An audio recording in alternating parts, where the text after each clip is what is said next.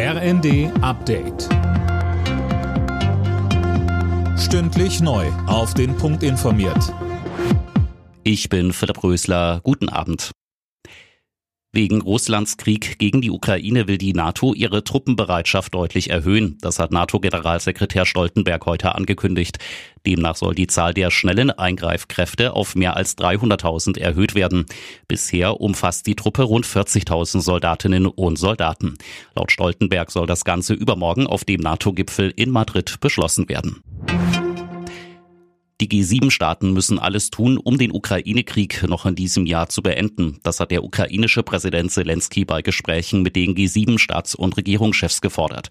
Außerdem sollten die Sanktionen gegen Russland weiter verschärft werden.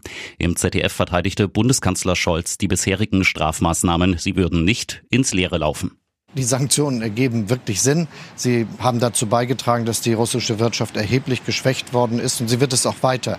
Denn ein Land, das vom technologischen Fortschritt mehr oder weniger abgeschnitten ist, wird in kurzer Zeit erheblich wirtschaftlich zurückfallen. Und deshalb ist es schon so, dass diese Sanktionen ihre Wirkung entfalten.